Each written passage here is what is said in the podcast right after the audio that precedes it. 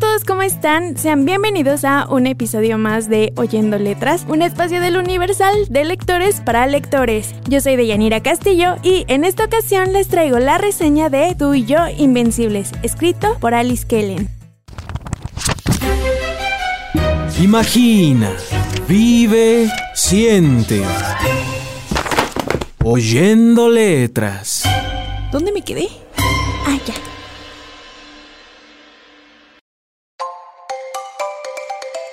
Antes de comenzar, conozcamos un poco a la autora. Alice Kellen es una autora originaria de Madrid. Se ha caracterizado por inclinarse a escribir libros de romance contemporáneo, ya sean principalmente para público joven y de jóvenes adultos. Empezó su carrera como escritora en 2013, teniendo un total de 16 libros en el mercado. El libro del que hablaremos hoy, que es Tú y yo Invencibles, tiene como temas principales el amor y la música. Pero, ¿de qué trata? Sinopsis.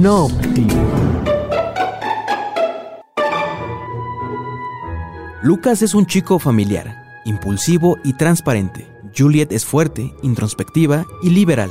Ambos son de dos mundos muy distintos y buscan diferentes cosas en la vida. Lucas sueña con hacer música junto a sus mejores amigos, y Juliet solo busca dejar huella en el corazón de alguien. Ambos empezarán a tomar decisiones que los harán avanzar y que podrían afectar su futuro, lo que hará surgir dudas como ¿el amor es eterno?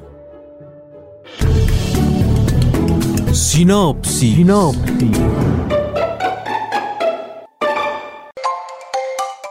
Largo de la historia veremos la vida de nuestros personajes. Por un lado conocemos a Lucas, que se crió en la zona de Vallecas, una colonia, por así decirlo, muy conocida de Madrid. Y desde pequeño supo que la escuela no era lo suyo, por lo que él solamente decidió terminar la preparatoria y después dejó que su hermano tomara su lugar en la universidad ya que él tenía más potencial en los estudios. Dentro de la historia está estudiando la carrera de medicina. Lucas tiene una vida ordinaria, trabaja preparando autos, pero en las noches se enfoca en lo que de verdad es su pasión, que es la música, y junto con sus mejores amigos está teniendo una banda con la que de verdad espera tener un poco más de potencial y de verdad emprender ese, esa carrera. Mientras tanto, Juliet es una chica muy liberal y con diferentes ideales a los de su época. Al no saber a qué dedicarse, empieza primero trabajando como modelo Primero posa para algunos pintores y poco a poco va abriéndose paso en el camino del modelaje ya hasta llegar a, protagonizar algunos comerciales o incluso pasarelas. Sin embargo, Juliet creció criándose con su abuelita. Ella nunca tuvo una convivencia como tal con sus padres, por lo que desde temprana edad siempre sintió ese, ese vacío de que no sentía que perteneciera en, a un lugar en específico. Por eso tiene esa independencia de las personas y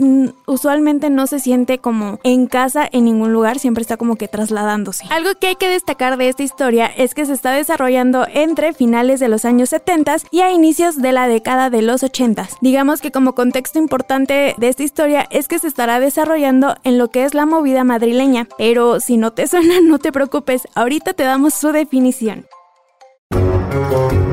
Losario. Losario. Movida madrileña. Durante los primeros años de la transición española hasta mediados de los años 80, la movida fue un movimiento contracultural y artístico.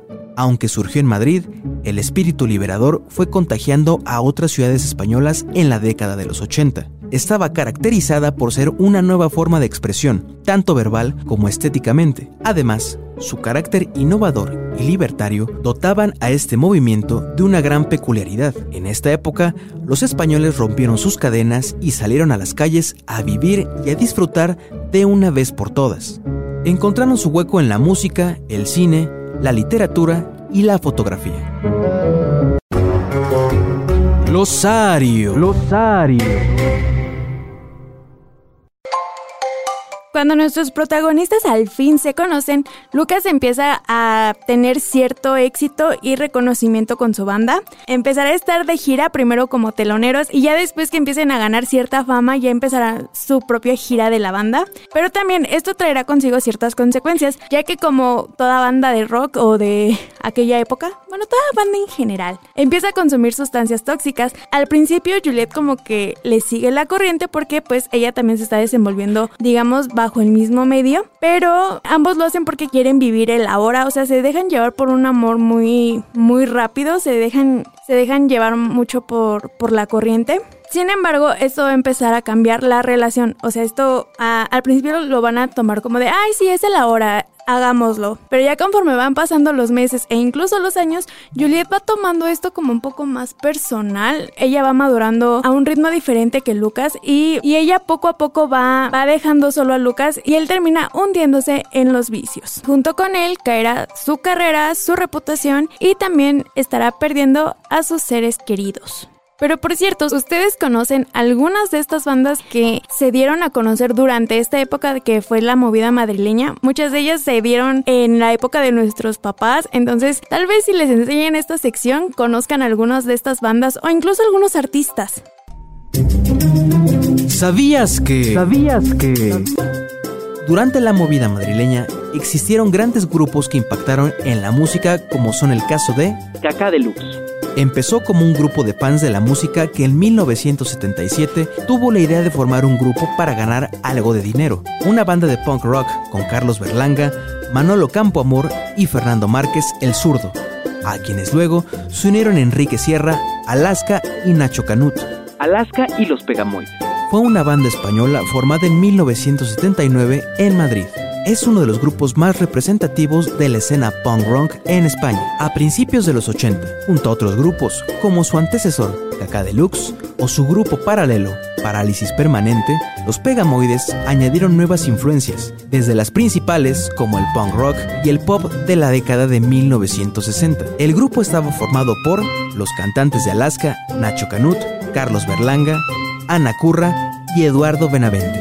Parálisis Permanente surgidos a principios de los 80 en Madrid, originalmente como una banda paralela de dos miembros de Alaska y los Pegamoides. Editaron un solo disco y su prometedora carrera se vio interrumpida por un accidente de tráfico en 1983, en el que murió Eduardo Benavente, justo cuando estaban en su mejor momento.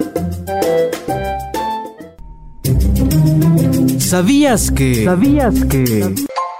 Ya hablando un poco más del libro, cuando vi el título, me quedé de que, ay, va a ser una historia con final feliz. O sea, el, título lo dice todo. ¿Y, ¿Y, cuál? Fue una decepción. Bueno, no fue una decepción, sino que te deja ver todo lo que son las etapas del amor. O sea, primero está la atracción, ya después este, la etapa del enamoramiento, de conocer a una persona. Y poco a poco eh, vas aceptando lo positivo y lo negativo de la persona. Pero a su vez también ves cómo puede ir en declive una relación. Por ejemplo, Lucas y Juliet al, ocultarse ciertas cosas y al ser también polos opuestos, empezamos a ver que al inicio ellos se lo toman como de que, ay, pero va a cambiar o, o pero así me ama. Y no, las cosas en realidad no son así. Vamos a ver cómo esto, a final de cuentas, sí van a seguir molestando y siendo como, como punto central en las discusiones de la pareja. A su misma vez, vamos a ver cómo se va volviendo esta relación. En un inicio fue muy bonita, cómo poco a poco se va convirtiendo en una relación tóxica. Porque por un lado,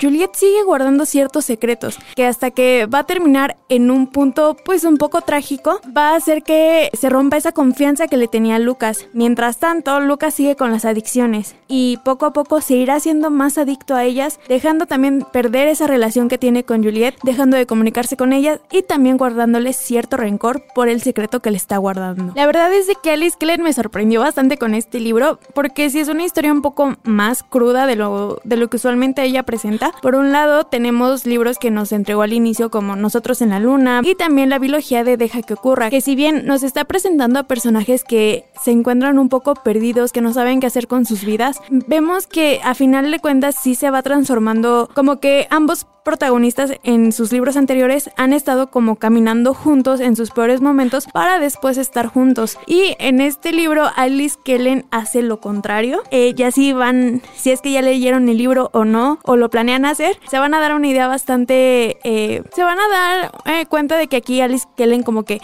ha cambiado un poco su, su ritmo de escritura y este libro hizo que se convirtiera en una de mis escrituras favoritas y en este libro uno de mis favoritos de todo el mundo. Oigan, pero ya estamos hablando un poquito más del libro, pero ¿qué tal si le pasamos a las... ¿Qué tal si hablamos ahora un poco de música? Ya que en este libro es parte fundamental para la historia. ¿A qué canción te suena? ¿A qué canción te suena? Una canción que me recordó a este libro no es nada y nada menos que No hay de qué hablar de Morat. Eh, esta es una banda originaria de Bogotá, Colombia, y la canción describe perfectamente el momento en el que Juliet y Lucas se dan un tiempo, ya que, como les estaba comentando, van a pasar por una etapa de, de toxicidad en el que se van a estar dando un tiempo, van a regresar, se van a separar. Entonces, esta canción siento que describe bastante bien desde la perspectiva de Lucas, ya que en cierta parte Juliet se va a ir, no les diré a dónde para que lean, pero van a estar en lugares totalmente diferentes y pues vamos a estar viendo la perspectiva, el cómo se siente Lucas y qué es lo que piensa de esta, de esta nueva faceta de Juliet. Ya hablando un poco más de la canción, algo curioso que se me hizo es que tanto, tanto Alice Kellen como Morat sacaran estas piezas, bueno, Alice Kellen con su libro y Morat con su canción, las sacaran cerca del mismo año con una diferencia de meses, pero hasta pareció que se hubieran puesto de acuerdo con, con lo que iban a hablar en estas canciones y en, y en la historia, o sea, sí van muy tomadas de la mano. Pero bueno, esta es mi recomendación, pero dime, ¿tú qué canción le pondrías?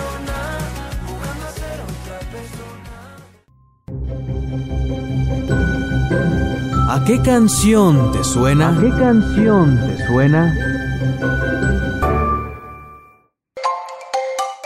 La verdad disfruté mucho este libro, ya que si bien la historia es cruda, también puedo decir que la sentí un poco pesada, pero a la vez muy adictiva de leer. Ya hablando un poco de la autora, esta fue la el segundo libro que leí de ella. El primero fue La biología deja que ocurra. Y como les estaba comentando, nos presentaba en su biología, nos presenta primero a personajes que estaban un poco perdidos, que estaban en, como que en su peor momento y poco a poco van formando su, su, relación, se van construyendo entre sí y obviamente sí te va dando sus, sus giros de trama y todo, pero a final de cuentas sabe desarrollar bien la historia. Ya en Tú y yo Invencibles nos hace algo completamente distinto, nos hace mostrar un lado del amor que si bien ya hemos visto pero que no sabemos reconocer que es el amor tóxico, vemos aquí cómo es que algo bonito se va convirtiendo en algo feo, cómo algo tan bonito se va convirtiendo en algo tan radioactivo, ya que sí, sí, sí ya leí en el libro van a entender esta referencia.